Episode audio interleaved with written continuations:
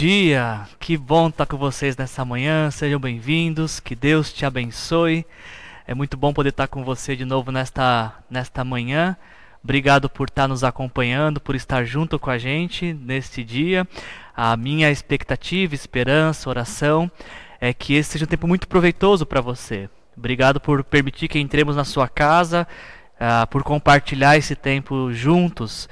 Uh, nós não podemos estar reunidos, nós temos feito a nossa transmissão uh, apenas com uma equipe reduzida, mas sabemos que uh, este ambiente virtual é um lugar onde nós podemos nos encontrar e estar juntos. Então, agradeço por você estar com a gente nesta, nesta manhã. Nesse mês de, de abril, onde nós celebramos a Páscoa, alguns domingos atrás, nesse mês de abril que nós utilizamos para falar sobre a morte e ressurreição de Jesus, ah, aquilo que é de mais importante na fé cristã, nós celebramos nesse domingo. E então nós decidimos, já que estávamos falando sobre Jesus e sobre a morte, a ressurreição de Jesus e o perdão dos pecados que nos foi concedido para que pudéssemos ter esperança de vida eterna, ah, nesse mês de, de abril, então, a gente está fazendo essa série de mensagens que estamos chamando de encontros com Jesus. E através de cada um dos nossos símbolos de fé, nós temos uh, expressado a nossa fé em Jesus e como nós nos relacionamos com Jesus através de cada um de seus atributos. A gente vai, ao longo desse mês, a gente conversou sobre este tema. E, e, refletimos que na primeira semana, por exemplo, falamos sobre a, a coroa, que para nós é o símbolo que, que fala da, da nossa a confiança do reinado de Jesus. Através da coroa, nós lembramos que Jesus é rei e ele é um rei que voltará. Mas antes de voltar, ele já é rei. E ele já reina sobre nossas vidas. E ele já exerce esse reinado hoje que ele vai exercer para sempre. Então, na primeira semana, desta série de mensagens que você pode ver na nossa página do YouTube, estão todas gravadas. Nós falamos do Rei Jesus uh, e nossa confiança neste Rei que nos ama, que nos concedeu uh, perdão, vida eterna e nos fez seus uh, súditos, nos dando essa missão de proclamar o seu reinado na história.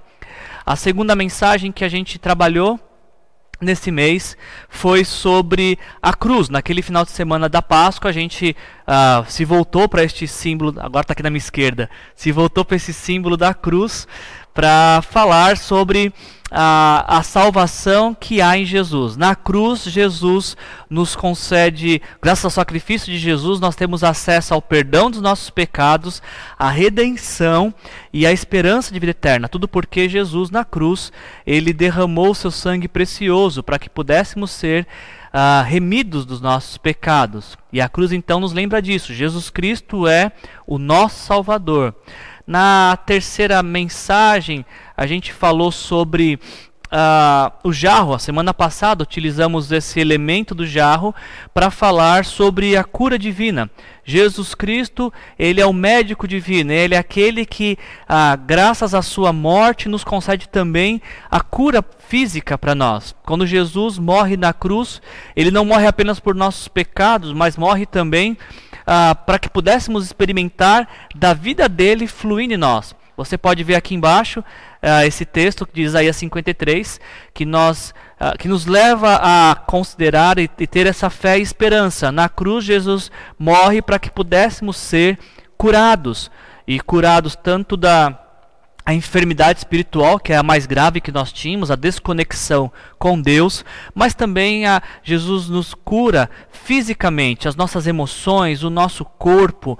Quando nós recebemos Jesus e a vida de Jesus flui em nosso interior, nós passamos a provar dessa vida eterna, dessa vida física, da vitalidade de Jesus em nós. O Espírito Santo uh, que habita em nós nos leva a viver a vida de Cristo e provar da vitalidade de Cristo. Hoje eu quero então encerrar esta série de mensagens fazendo uso do nosso último símbolo de fé.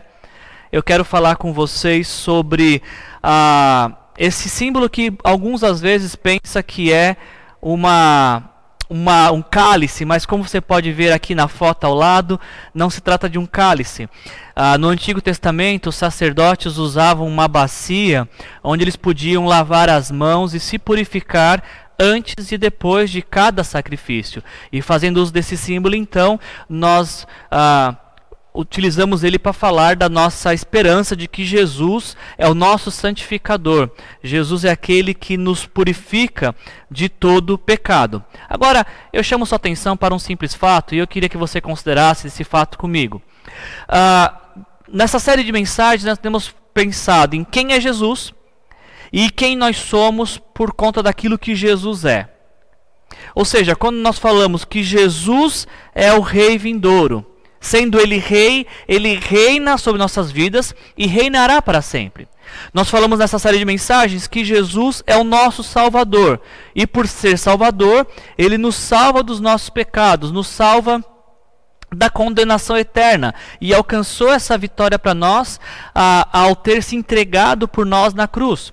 Semana passada falamos que Jesus é o nosso médico divino e por conta da sua vida em nós nós podemos experimentar de cura podemos experimentar de, da, da vitalidade de Cristo em nós.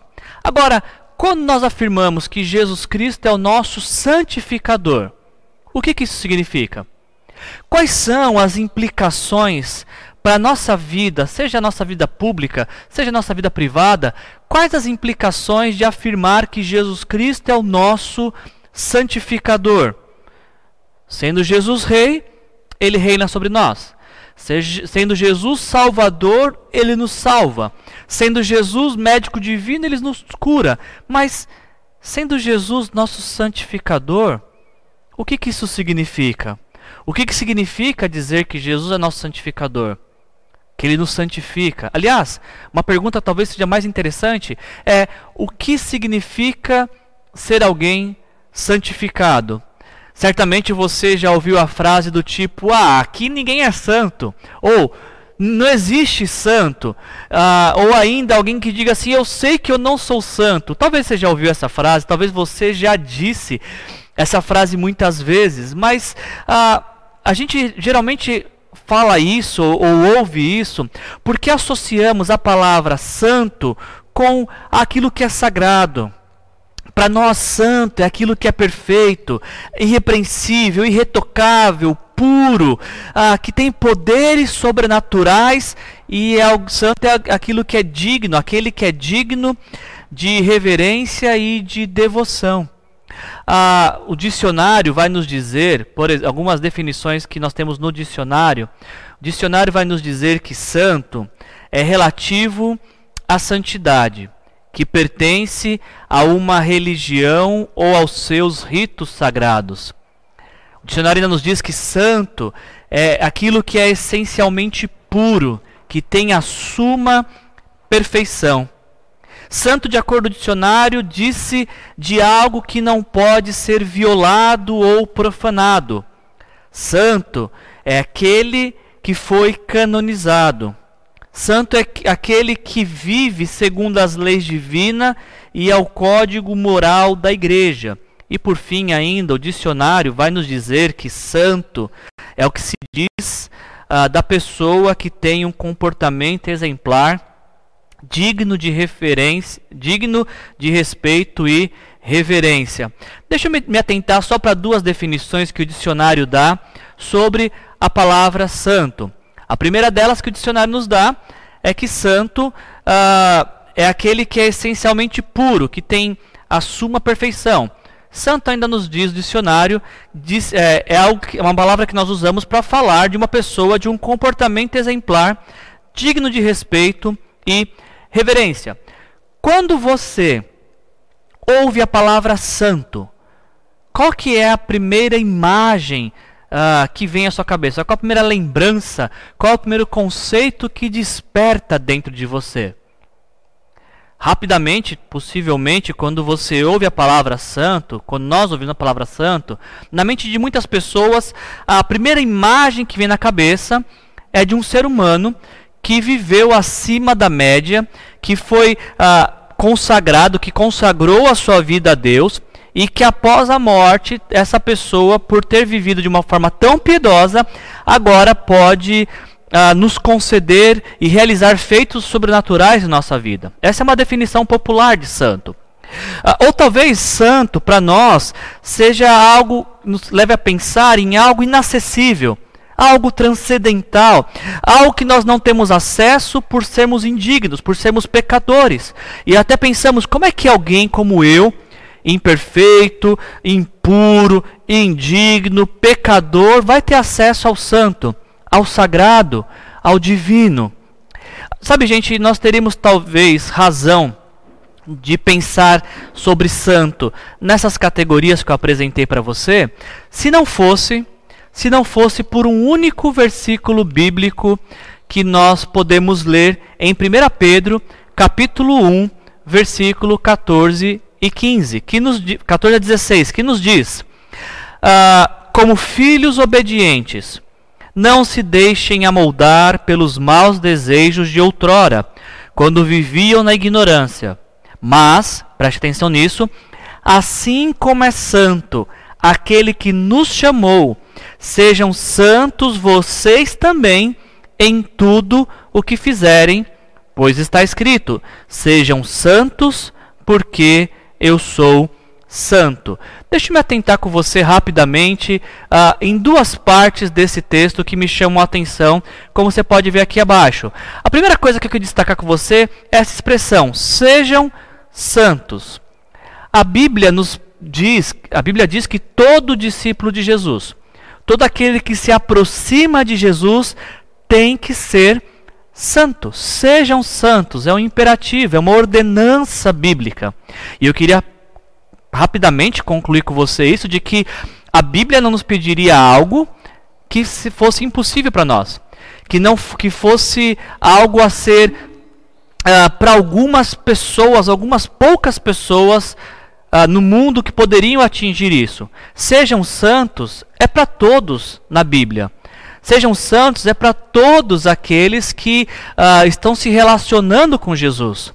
Sejam santos, como vocês podem ler, não é para uma pessoa ou outra que está acima uh, da média, que tem um padrão diferente dos outros. Não, sejam santos é para todos para todo discípulo de Jesus, para todos aqueles que têm se relacionado com Jesus. Então, se você tem caminhado com Jesus, se você algum dia na sua vida entregou a sua vida para Jesus, eu quero te encorajar que essa frase, ah, aqui ninguém é santo, que essa, essa expressão não seja mais no seu vocabulário, porque ser santo, como a gente está lendo, é um desejo de Deus para todos os seguidores de Jesus. E uma outra coisa que eu chamo sua atenção também, que é algo que deve uh, estar, nós devemos estar atentos a isso. O texto ainda diz: "Sejam santos, porque eu sou santo". O texto não diz, e isso você precisa prestar muita atenção, não diz sejam santos como eu sou santo. Não é o que o texto diz. O texto não diz sejam santos como eu sou santo. O texto não nos pede, a Bíblia não nos orienta que devemos ser santos como Deus é santo. Ao contrário, o que o texto está nos dizendo é: sejam santos porque Deus é santo. Ah, porque Deus é santo, nós devemos ser santos também.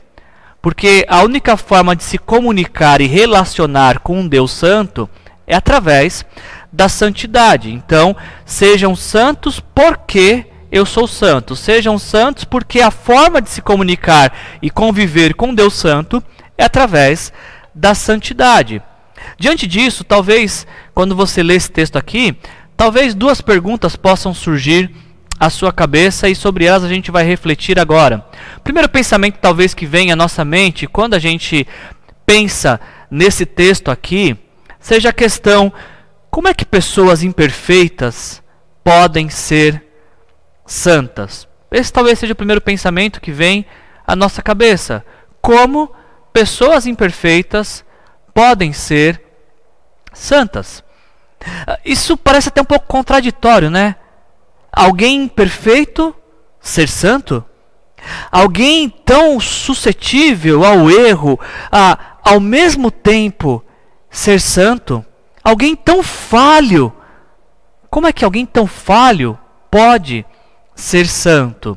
Ah, a gente vai ler um texto, como você pode estar nos acompanhando, ah, quando o apóstolo Paulo vai escrever a sua primeira carta à igreja dos Coríntios, ele, ele, ele inicia esta carta com as seguintes palavras: Paulo, chamado para ser apóstolo de Cristo, pela vontade de Deus, e o irmão Sóstenes, a igreja de Deus que está em Corinto aos santificados em Cristo Jesus e chamados para serem santos, juntamente com todos os que, em toda parte, invocam o nome do nosso Senhor Jesus Cristo, Senhor deles e nosso. A vocês, graça e paz da parte de Deus, nosso Pai, e do Senhor Jesus Cristo. Se você conhece um pouco a igreja, a, a narrativa bíblica e a igreja de Corinto, você sabe que a, os cristãos daquela igreja não se parecem muito com essa definição de santo que o dicionário nos dá. Nós não teríamos tempo agora, nesta manhã, para falar de todas as atrocidades que aquele grupo em Corinto cometeu. Mas eu queria destacar apenas o fato de que quando Paulo está escrevendo aos Coríntios, quando Paulo está escrevendo para a igreja de Corinto, a, Paulo não destaca que ele está se dirigindo a um grupo de pecadores. Paulo não destaca e não fala, olha, vocês pecadores imperfeitos, vocês imorais. Não é assim que Paulo inicia a sua tratativa com este grupo. Paulo inicia a tratativa dizendo: ah, eu quero falar com aqueles que são santificados e chamados para serem santos. Se você ah, lê os primeiros cinco capítulos da carta de Coríntios, você pode fazer isso, inclusive, talvez na sua casa. Você pode ah, observar os, os, cinco primeiros capítulos de, de, do livro de 1 Coríntios e você vai perceber que Paulo está falando com pessoas imperfeitas. Paulo está falando com pessoas que foram capazes ah, das coisas que talvez eu e você nunca tivemos que passar. Paulo está falando com pessoas que não tinham vidas exemplares, mas apesar de serem pessoas com esse tipo de vida, ainda assim Paulo ah, ele fala, se dirige a eles como aos santificados e os que foram chamados a serem santos. Talvez a questão uh, que venha para nós nesse momento então seja como é que Paulo se dirige a este grupo chamando-os de santo. Nós sabemos que os coríntios não eram, não eram pessoas que tinham uma não eram sinônimo de espiritualidade nem de piedade. Mas como é que Paulo chama essas pessoas de santos? Como é que Paulo se dirige a eles como santos? Eu vou pedir que você fique com esse texto de 1 Coríntios, capítulo 1, e eu prometo para você que no final da mensagem de hoje, eu vou dizer como é que Paulo conclui e chama a estes esse grupo de pessoas de santos. Por ora, eu queria com, com, refletir com você em um segundo questionamento. Ainda pensando nisso, deixa eu refletir um segundo questionamento com você.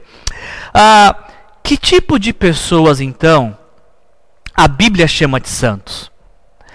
Se a gente já concluiu, consegue ver pelos versículos bíblicos que ah, santos, de acordo com a Bíblia, não são pessoas perfeitas, até baseando nesse texto de 1 Coríntios, se santos não são pessoas perfeitas, que tipo de pessoas a Bíblia chama de santos?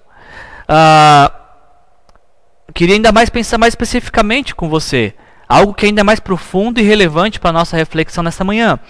Ah, como é que Deus transforma pecadores em santos? Essa é a pergunta mais importante para nós nesta manhã. Como Deus transforma pecadores em santos? E para nos auxiliar nessa mensagem, então, para nos falar sobre o Cristo santificador que transforma pecadores em santos, eu queria uh, encerrar essa série de mensagens falando do encontro que Jesus teve com, com um pecador e como Jesus transformou esse pecador em santo. E a minha expectativa é que eu e você possamos compreender e ter essa mesma experiência. Se você, assim como eu, sabe que é pecador, se você, assim como eu, tem plena consciência de que não é a melhor pessoa que poderia ser, uh, o encontro com Jesus transforma nosso viver. Jesus, uh, graças ao seu poder e, e ao Deus Santo que é, ele tem poder para transformar pecadores em santos. Como? Deixe me acompanhe, por favor, na leitura de Mateus, capítulo 9, versículos 9 a 13. Vamos falar nessa manhã do encontro de Jesus, do Jesus santificador com o pecador e como no final dessa história esse pecador é transformado em santo. Em Mateus capítulo 9, versículos de 9 a 13, nós lemos as seguintes palavras: Passando por ali, nos diz o texto que passando por ali, Jesus viu um homem chamado Mateus sentado na coletoria e disse-lhe: Segue-me. Mateus levantou-se e seguiu. Estando Jesus em casa, ou seja, na casa de Mateus, uh, foram comer com ele os seus discípulos, muitos publicanos e pecadores. Vendo isso, vendo isso, os fariseus perguntaram aos discípulos de Jesus: O mestre de vocês come com publicanos e pecadores? Ouvindo isso, Jesus disse: Não são, não são os que têm saúde que precisam de médico, mas sim os doentes. Vão aprender o que significa isso. Desejo misericórdia e não sacrifícios, pois eu não vim chamar justos, mas pecadores. Até aqui. Uh, embora não seja identificado nos, nos relatos desse, deste livro, a tradição cristã ela ela concede a autoria deste evangelho a este homem, Mateus. Mateus, uh, esse Mateus de quem a gente acabou de ler, uh, é tido como o autor do evangelho de Mateus. E hoje eu e você nós conhecemos Mateus como Mateus o apóstolo, Mateus como o discípulo de Jesus, Mateus o evangelista. Uh, chamamos até inclusive de São Mateus. Hoje nós os conhecemos assim. Mas sabe que a vida dele nem sempre foi assim. Mateus nem sempre foi o São Mateus. Mateus nem sempre foi o apóstolo Mateus, o discípulo Mateus. Ah, Mateus, que o, cujo nome significa presente de Deus, ah, ele era um publicano. Ele era um judeu a serviço ah, da coletoria de impostos dos romanos. Ele era encarregado pelo governo romano de cobrar impostos dos seus compatriotas judeus. E por conta então desta profissão, Mateus ele era tido pelos seus compatriotas como um traidor da nação, como que um judeu cobra impostos uh, dos seus irmãos judeus e para entregar ao Império Romano. E acrescenta-se este fato de que a vida de um publicano ele era, ela era marcada pela imoralidade. Porque um publicano não apenas cobrava o imposto que Roma exigia, como acrescentava ah, sobre este imposto, para que ele pudesse então adquirir riquezas. Você percebe que corrupção e superfaturamento não vem de hoje, não é novidade, sempre existiu. Já no primeiro século, Mateus superfaturava e cobrava mais do que devia cobrar. E aí então era dessa forma que publicanos faziam suas fortunas. Era dessa forma que publicanos se enriqueciam, roubando seu próprio povo, cobrando a mais do que deveriam cobrar. E sabe, gente, um publicano ele era tão imoral e ele era tão perverso que ele chegava a cobrar a mais dos seus compatriotas e quando alguém dizia, olha, eu já não tenho mais como pagar, eu já não tenho mais de onde extrair recursos. Então os publicanos faziam com que seus compatriotas judeus vendessem seus filhos, vendessem suas esposas como escravos, vendessem as suas propriedades, porque ele, publicano, não podia ficar sem o seu salário do mês, sem a sua corrupção do mês. Ah, então, por conta de tudo isso, um publicano ele era odiado pelos judeus. O publicano, quando passava pela rua, ele era alguém que passava e era mal visto Possivelmente um publicano passava e ao lado se ouvia os comentários, quem sabe até mesmo insultos, ah, de, por conta desse tipo imoral de pessoa que eles, ah, eles eram. E por conta de uma vida imoral, um publicano só conseguia conviver com seus iguais. Então, o melhor amigo de um publicano era um outro publicano. Publicanos eram sempre vistos com outros publicanos e com prostitutas. Essa era a vida de um publicano. O Talmud, que é a lei dos rabinos, ah, dizia o seguinte: que um publicano são salteadores assassinos. Tais homens, para tais homens não há chance de arrependimento. Esse é o Mateus que a gente leu a história dele. Esse é o Mateus que foi o autor do Evangelho de Mateus. E assim vivia Mateus, como um publicano, como um cobrador de impostos, como um corrupto, como um homem cruel, como um homem imoral. Até. A, não, não deu delay, não travou a mensagem, não, tá? Até que ele teve encontro com Jesus. Na verdade, que ele teve encontro com Jesus. Ele era publicano, ele era imoral, ele era corrupto, ele era uh, alguém cruel, até ter um encontro com Jesus. Até que a sua vida foi transformada por Jesus. Ele era publicano, mas depois se transformou em discípulo de Jesus por causa de um encontro. E sabe, gente, o que me chama mais atenção? Eu não sei como é que você escreveria a, a biografia da sua vida para falar do encontro que você teve com Jesus.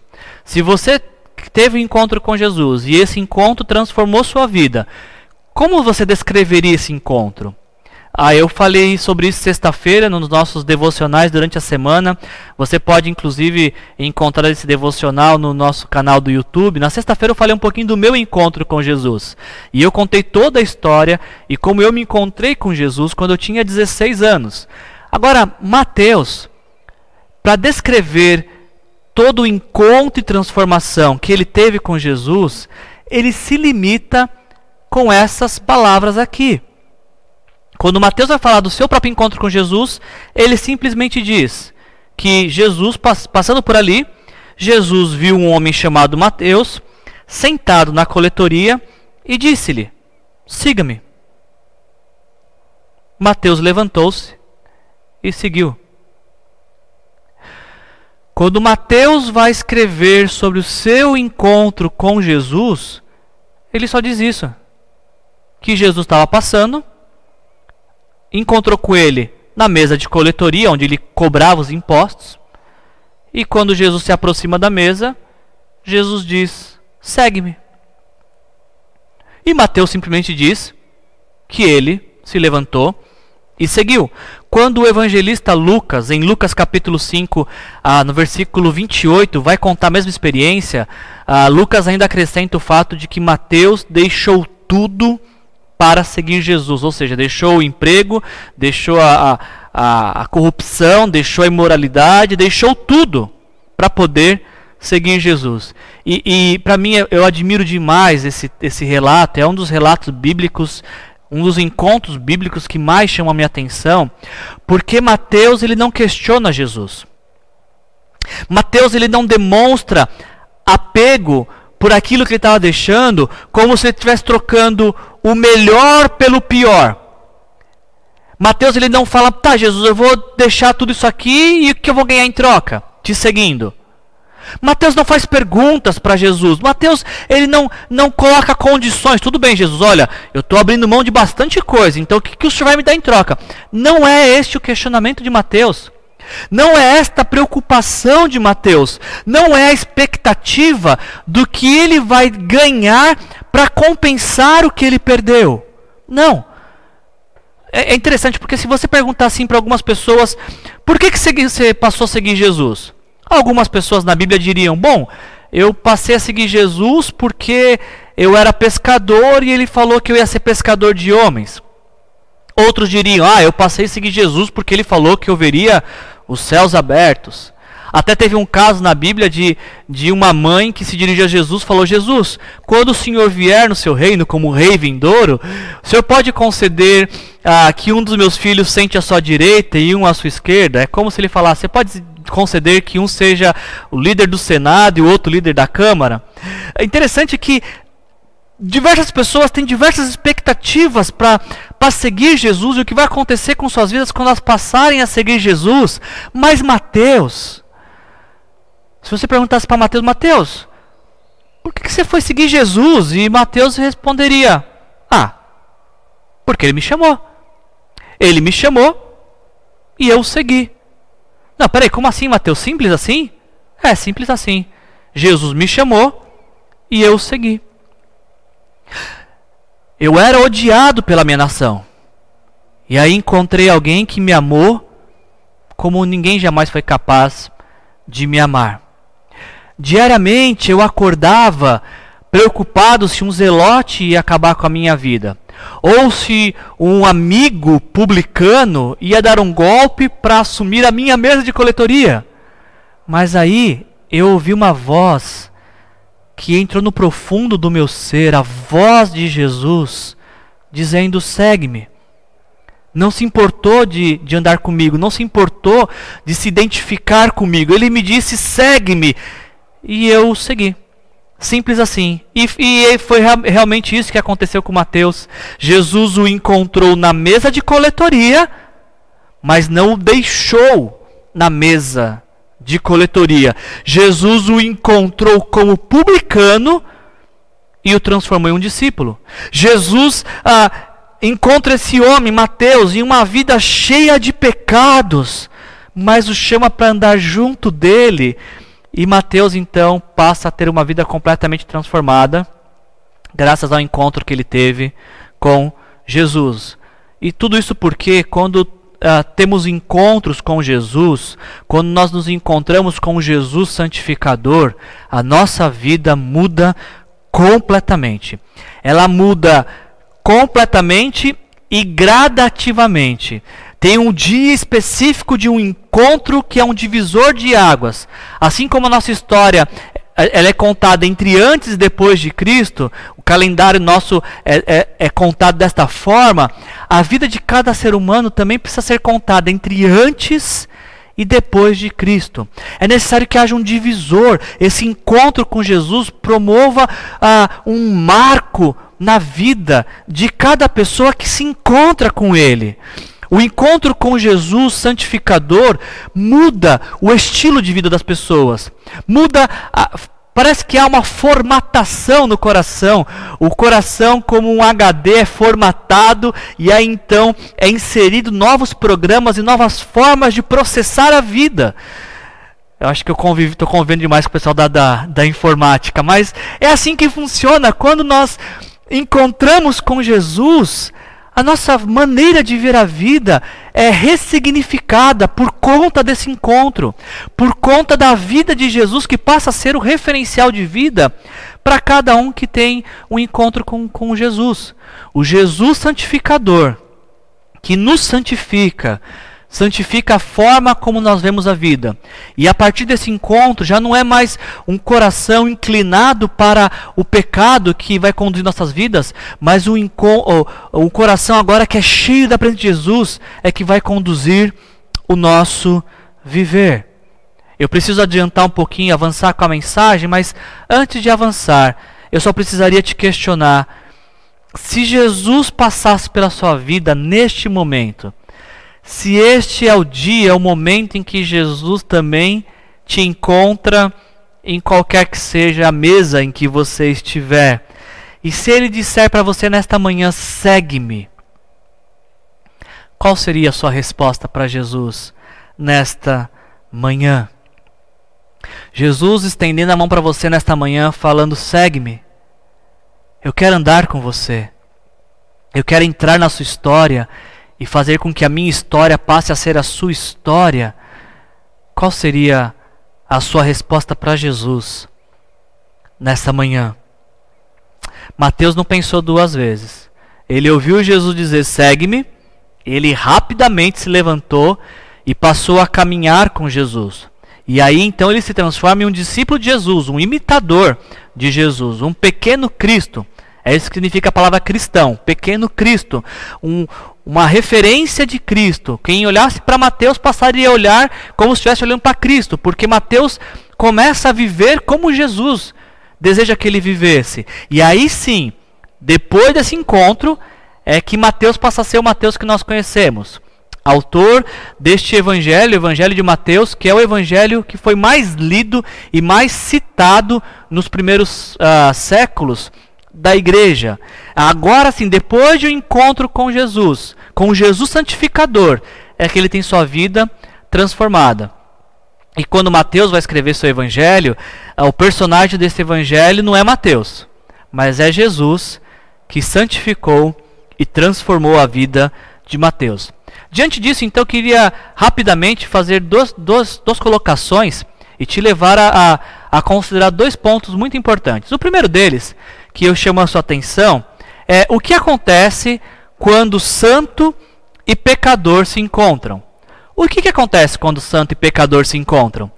Ah, você vai ver na sequência do texto, como você pode ler, que quando Jesus vai até a casa de Mateus, e isso aqui é muito simbólico, porque geralmente você só chama para tua casa quem aquele com quem você quer se relacionar e você também só ia na casa de alguém partilhar de uma refeição com alguém que você quer é, desenvolver um relacionamento.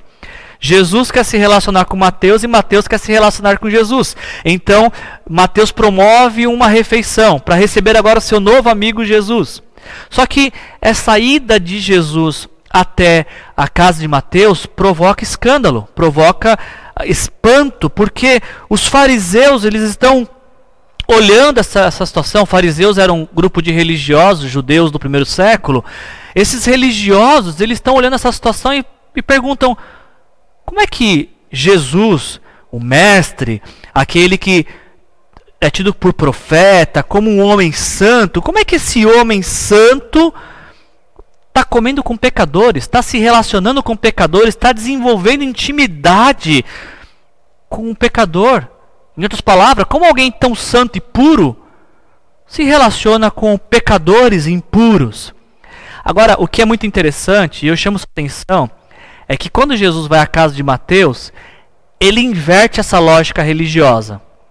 Porque na lógica religiosa, santos não se relacionam com pecadores são extremos. Alguém que é santo não pode se relacionar com o pecador, porque eles estão em direções opostas. Jesus inverte essa lógica ao se relacionar com Mateus, porque Jesus demonstra que quando o santo se relaciona com o pecador, não é o santo que vira pecador, é o pecador que vira santo. Você entendeu isso? Se você faz parte da, da nossa igreja, você já ouviu isso em algum momento nas nossas mensagens, mas eu queria destacar isso, deixar aqui bem claro para você isso aqui. Presta atenção. Olha o que eu quero dizer. Quando o santo se encontra com o pecador, não é o pecador, não é o santo que fica pecador, mas é o pecador que se torna santo. Quando o santo Jesus se encontra com Mateus pecador, não é Jesus que é contagiado pelo pecado de Mateus, mas é Mateus que é contagiado pela santidade de Jesus. Você consegue, você consegue entender isso aqui? Isso aqui fica claro para você? E eu fiz questão de deixar essa frase aqui porque eu preciso que isso fique muito claro para você, porque muitas pessoas não compreendem disso. Muitas pessoas acham que ao se entregarem a Jesus, ao se relacionarem com Jesus, elas têm que deixar de se relacionar com pessoas pecadoras, como se elas mesmas não fossem pecadoras. Algumas pessoas acham, bom, eu não posso me relacionar com tal pessoa, eu não posso ir comer na casa de tal pessoa porque ela é pecadora. E o que vão pensar de mim, santo, se for na casa daquele pecador? Bom, mas eu estou olhando aqui o que Jesus fez, e Jesus fez totalmente o contrário. Jesus, ele se relaciona com o pecador, porque ele sabe que quando ele, Jesus Santo, se relaciona com Mateus pecador, não é ele, Jesus, que vai se tornar um pecador, mas o pecador Mateus que vai se transformar em santo. É, é a santidade de Jesus que influencia o pecador Mateus, e não os pecados de Mateus que influenciam a santidade de Jesus. Gente, eu acho isso libertador. Eu acho isso ao mesmo tempo fantástico e constrangedor. Eu acho fantástico porque ah, eu, ah, eu vejo o poder de influência da santidade sobre a vida de pecadores. Mas eu acho constrangedor de pensar que muitas pessoas se achem mais santas ou mais puras do que outros, ao ponto de selecionar, bom, com você eu posso me relacionar porque você está perto do meu nível de santidade, mas com você eu vou rejeitar esse relacionamento porque você é muito pecador, muito imoral, muito antiético. E deixa eu deixar uma coisa bem clara aqui, eu não estou dizendo de aprovação de conduta. Porque Jesus em nenhum momento aprovou a conduta de Mateus. Mas eu estou dizendo aqui que quando um santo se relaciona com o pecador, a, a santidade tem que influenciar mais do que o estilo de vida pecador. Quando o santo se relaciona com o pecador, não é o santo que vira pecador, mas é o pecador que vira santo. E quem nos disse isso foi Jesus. Quem nos mostrou isso foi Jesus. Porque a pergunta era: por que, que o mestre de vocês come com os pecadores? E a resposta é porque quando ah, o, o mestre, o santo, está na mesa dos pecadores, não é ele que se torna pecador, mas é os pecadores que começam a olhar para essa santidade, para esse estilo de vida influenciado pela eternidade, e são os pecadores que querem provar da santidade. Isso nos levaria ao segundo ponto dessa, dessa reflexão, segundo ponto a considerarmos, porque ah, se falamos sobre o encontro do santo com os pecadores, vamos pensar do lado da uma lógica inversa agora, o que, que acontece quando pecadores são santificados? É o que aconteceu na vida de Mateus. Aquele que antes era pecador, aquele que antes era imoral, que tinha uma conduta reprovável, Agora, depois desse encontro com Jesus, a sua vida muda para sempre. A história que se inicia contada com Mateus, o publicano, se encerra com Mateus, o discípulo, o apóstolo de Cristo. E o que há de divisão nessa história, desses personagens, que são o mesmo, é o encontro que tiveram, que ele teve com Jesus. Certamente Mateus ah, entendeu que, que o que Jesus disse, que uh, eu não vim para chamar justos, mas pecadores. Porque Jesus nunca esteve, e preste atenção nisso que eu vou te dizer, por favor. Jesus nunca esteve e ainda não está à procura de pessoas perfeitas. Pessoas que se acham perfeitas, elas são tão perfeitas que não precisam de salvação. Não precisam de salvação ou são tão boas que até se aproximam de Jesus, mas até pensam, bom, o que eu posso fazer para compensar o que Jesus não está conseguindo fazer na minha vida? Mateus entendeu que Jesus disse: Eu não vim para chamar justos, mas pecadores. Mateus entendeu que ele era pecador, que ele não tinha nada para oferecer, que ele realmente uh, era um ser humano desprezível, falho e que estava a caminho de uma condenação. Mas no meio dessa história surge Jesus, que se coloca no caminho dele e muda a vida dele para sempre. Mateus entende que agora não é mais ah, por conta dos seus esforços pessoais que ele vai conseguir perdão não é com base em sua moralidade, não é com base em sua religiosidade, nos rituais que ele praticam, em sua bondade, até porque bondade ele não tinha nenhuma. Mateus entende o que Jesus disse. Ah, vão procurar entender o que significa isso. Desejo misericórdia e não sacrifício. Não, Mateus entendeu que Jesus vem ao mundo para salvar quem? Pecadores. E se ele, Mateus, é um pecador, então Jesus veio para salvá-lo. Jesus entrou na história humana para entrar na história dele também e para entrar na história de todos os pecadores, para entrar na história de tudo aquele que que entendia que estava separado de Deus por conta dos pecados. Nós estamos ah, no meio de uma de uma pandemia e hoje é dia dia 26 de abril de 2020 e um vírus chamado Covid-19 tem infectado milhares de pessoas por todo o planeta. E, e antes do Covid surgir na história, um vírus muito mais contagioso já tinha entrado e prejudicado a vida de milhões e milhões de pessoas, que é o pecado. Quando nossos primeiros pais, Adão e Eva, romperam com Deus, eles fizeram com que o pecado entrasse na, na história humana. E todo ser humano nasce com essa inclinação para o pecado, com o desejo de viver por suas próprias vontades, atendendo aos desejos do seu coração pecaminoso. E todo ser humano estava contagiado com esse vírus chamado pecado, fazendo uma ilustração com o vírus. Até que Jesus entra na história. E graças à sua morte na cruz, ele nos concede o antídoto, ele nos concede a cura. O sangue de Jesus é a cura para os nossos pecados que estavam nos levando, tinham já gerado a morte espiritual e estavam nos levando à morte eterna. E Jesus deixa isso muito claro quando ele fala nesse texto: não são aqueles que têm saúde que precisam de médico, mas sim os doentes. Aqueles que não têm saúde é que precisam de médicos. E Jesus se coloca como este que está ah, concedendo saúde espiritual e, vida, e, e ressuscitando aqueles que estavam mortos no pecado. Foi isso que o apóstolo João escreveu quando ele disse as seguintes palavras em 1 João capítulo 1, versículos 7 a 9. O sangue de Jesus nos purifica de todo o pecado. Se afirmamos que estamos sem pecado, enganamos-nos a nós mesmos. Mas, ah, perdão, e a verdade não está em nós. Se confessarmos os nossos pecados, Ele é fiel e justo para perdoar os nossos pecados e nos purificar de toda a injustiça. Você entende essas palavras aqui? Você entende o que a gente está conversando?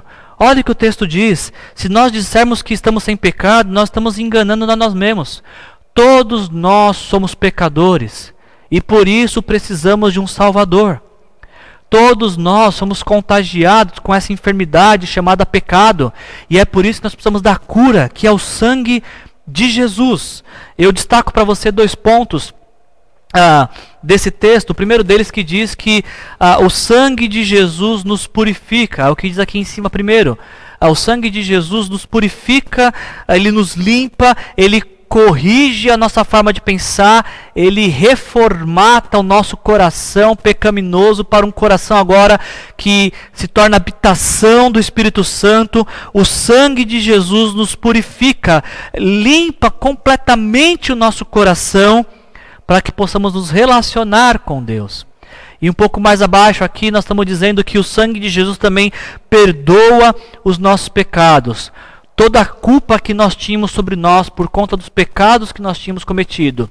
Culpa essa que dizia que estávamos preferindo viver sem Deus do que com Deus. É isso que o pecado declara.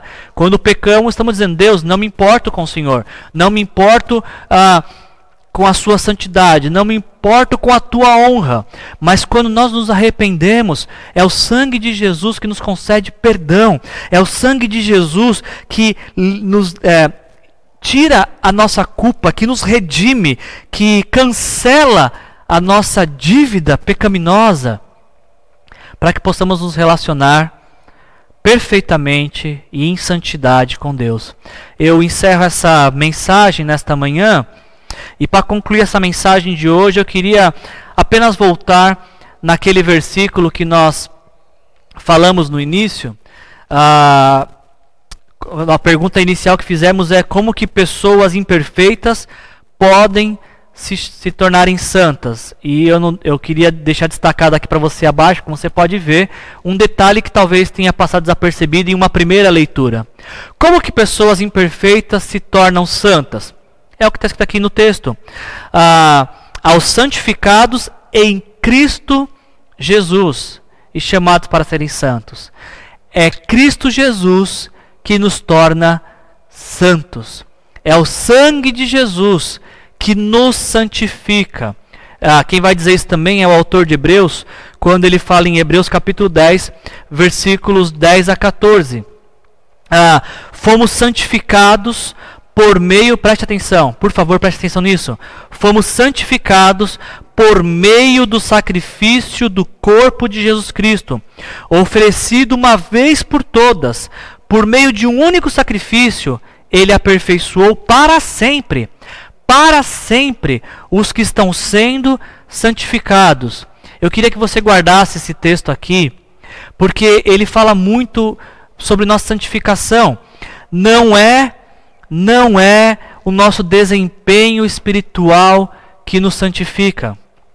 Não é não é a nossa performance, nosso rendimento em nossas disciplinas espirituais que nos santifica. Não é a, a, a, os rituais da religião que nos santificam. Eu preciso que você guarde isso, talvez seja uma das coisas mais importantes que eu vou falar nessa manhã. Você não pode fazer absolutamente nada para se santificar. Quem diz isso? O autor de Hebreus. Fomos santificados por meio do sacrifício do corpo de Jesus. O autor de Hebreus e a Bíblia inteira não diz que ah, é a quantidade de orações, é a quantidade de oferta, é a quantidade de louvores, é a, a frequência em igreja que me santifica. É óbvio que as disciplinas espirituais, elas cooperam para que eu me aproxime de Deus e este relacionamento com Jesus é que vai nos santificar. Mas não são os nossos esforços que nos santificam. É o sangue de Jesus, é aquilo que Jesus fez na cruz que nos santifica. E como o autor de, de Hebreus diz, ah, fomos santificados por meio do sacrifício de, do corpo de Jesus Cristo, oferecido uma vez por todas. Jesus santificou todos aqueles que entregaram sua vida para Ele. Fomos santificados pelo sangue de Jesus e não pelo nosso desempenho e performance espiritual. Voltando um pouquinho lá no início da mensagem, é óbvio que a palavra santo, ela faz menção ao que é perfeito, ao que é sagrado, ao que é totalmente puro. Mas isso quando a palavra santo é usada para fazer menção a Deus. Quando ela está falando de discípulos de Jesus, ela tem um outro significado. Ela não está falando de pessoas perfeitas. Ela não está falando de pessoas que são irrepreensíveis e que têm uma vida irretocável. Não, ela está falando de pessoas que tiveram encontro com Jesus, que estão confiando mais em Jesus do que no seu desempenho pessoal, mais em Jesus do que naquilo que elas podem fazer.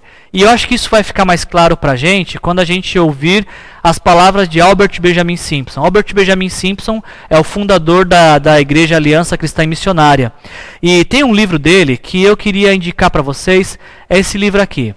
Se você tiver que ler dois livros este ano, eu faço fortes recomendações que esse seja um desses livros.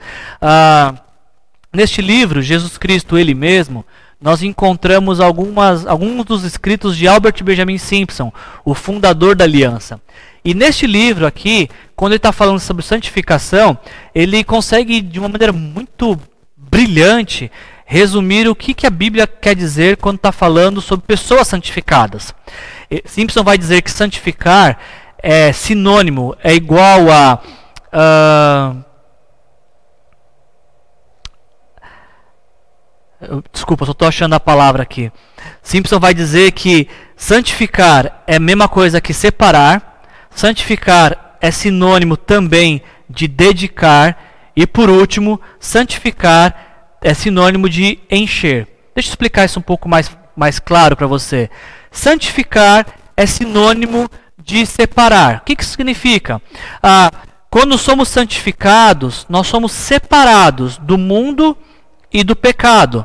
Como na criação Deus fez separação entre dia e noite, terra e água, céu e mar. Da mesma forma, quando Deus nos santifica, Ele nos separa, Ele nos aparta de, de uma vida pecaminosa, Ele nos separa de um estilo de vida que é conduzido e influenciado pelo pecado. Agora Ele nos separa para uma vida de santidade, para uma vida exclusiva para ele, de um relacionamento único com ele. O autor de Hebreus capítulo 10, perdão, capítulo 12, versículo 14 vai dizer isso, que sem santidade ninguém verá o Senhor. Então, quando Jesus nos santifica, ele nos separa para sermos dele, para um relacionamento com ele. Simples ainda vai dizer que a santificação é sinônimo de dedicação. E a ideia da dedicação é que não apenas sejamos separados para uma coisa, para alguém no caso, né? Mas também para uma finalidade, para ah, algo específico. A dedicação por si só, ela não faz muito sentido se ela não tiver um propósito por trás. No Antigo Testamento, por exemplo, alguns objetos do templo, eles eram dedicados exclusivamente para o culto a Deus. Você tinha um instrumento que não podia ser utilizado para duas finalidades. Não, aquele instrumento estava dedicado, consagrado, de uso exclusivo o culto a Deus. Então, quando Jesus nos santifica, a ideia por trás dessa santificação é a mesma. Nós não somos apenas separados do pecado, mas também somos agora dedicados para viver inteiramente para Deus. É uma dedicação completa para Deus. Não tem como eu me relacionar com Deus e dar meia. É, parci, é, fazer um, ter um relacionamento parcial com Ele. Ser meio dedicado a Deus. Se eu quero me relacionar com Jesus Cristo, essa dedicação tem que ser completa. E essa dedicação vem através da santificação. Fui dedicado ao relacionamento com Jesus. E por fim, Simpson ainda vai concluir neste livro uh, que o pensamento por trás de santificação é alguém que foi separado, alguém que foi dedicado e alguém que também é cheio do Espírito Santo, da presença ah, do Deus vivo dentro de si. Não existe santificação sem a plenitude do Espírito Santo. Porque uma vez que nós somos cheios do Espírito, nós compreendemos a vontade de Deus e somos inspirados a viver ah, com esta vontade do Senhor para as nossas vidas. Temos nossas vidas consagradas ao reino e à missão deste rei neste mundo até que ele volte. Eu queria finalizar a mensagem lendo para você apenas dois trechos da biografia de Albert Benjamin Simpson e contando para você a experiência que ele teve de santificação, para que também possamos compreender um pouquinho o que, que ah, o fundador da, da Aliança Cristã Missionária, quando ele usou esse símbolo aqui, a bacia,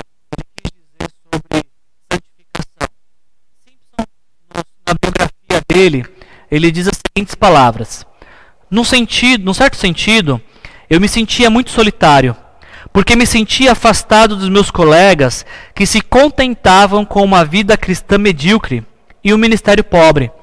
Eles não podiam me compreender.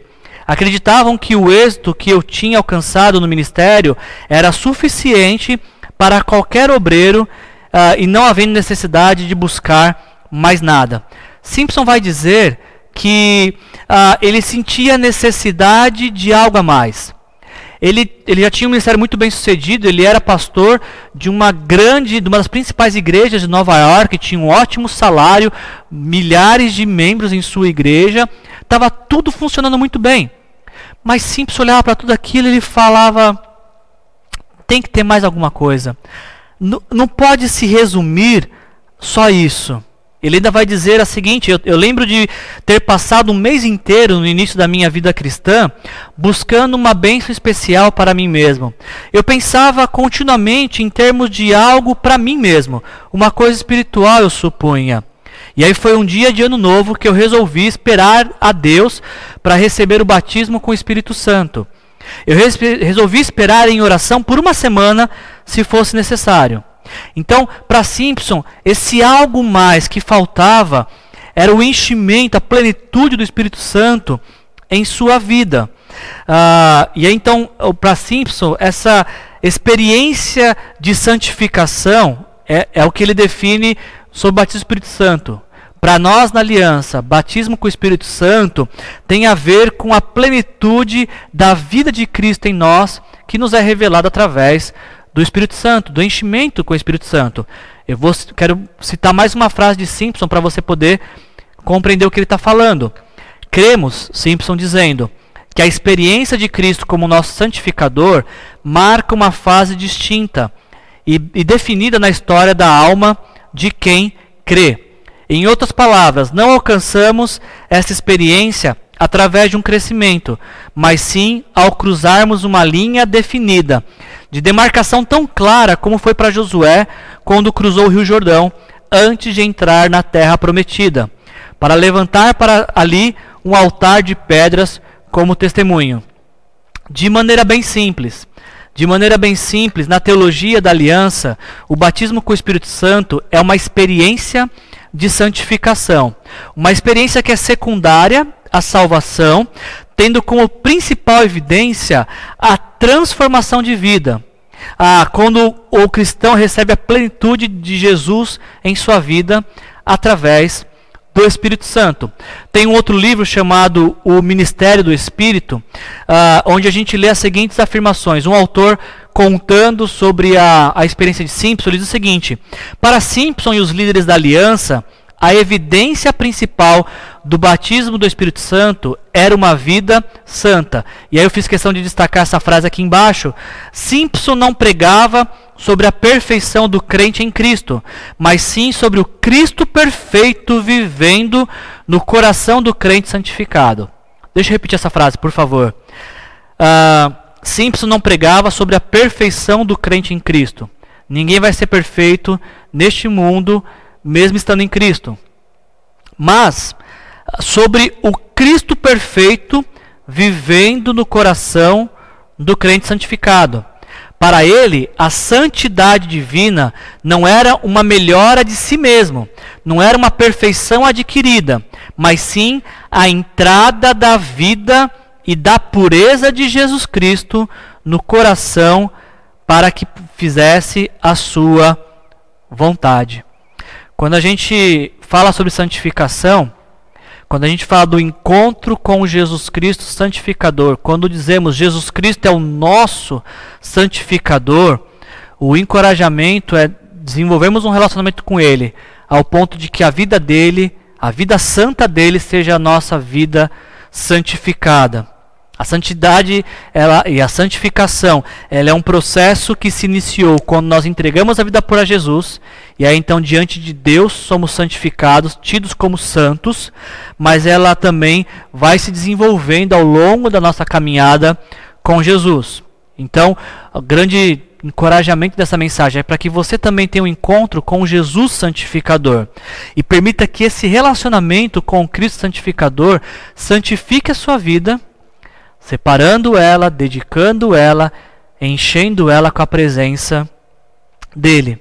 Eu concluo essa mensagem dessa manhã apenas com dois pensamentos para você ter junto comigo nesta manhã. O primeiro é que nós precisamos viver uma vida santa. O, a palavra de Deus, os encontros com Jesus nos permitem viver uma vida santa. Uh, tem um autor chamado Neil Anderson no livro Santificação.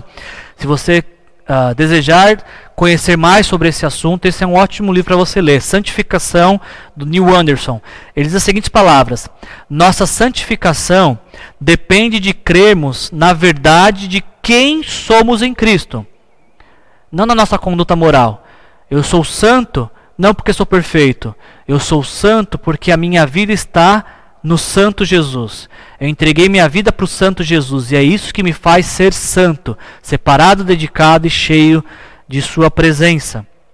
Nossa santificação depende de crermos na verdade de quem somos em Cristo, descansarmos em Sua obra acabada, e então vivermos na prática as implicações dessa nova perspectiva.